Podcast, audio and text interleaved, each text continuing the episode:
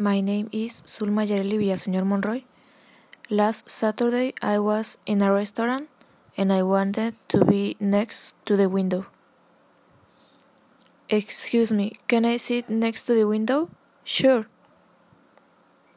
When I moved to the table I wanted, I saw a cell phone, so I called the waiter.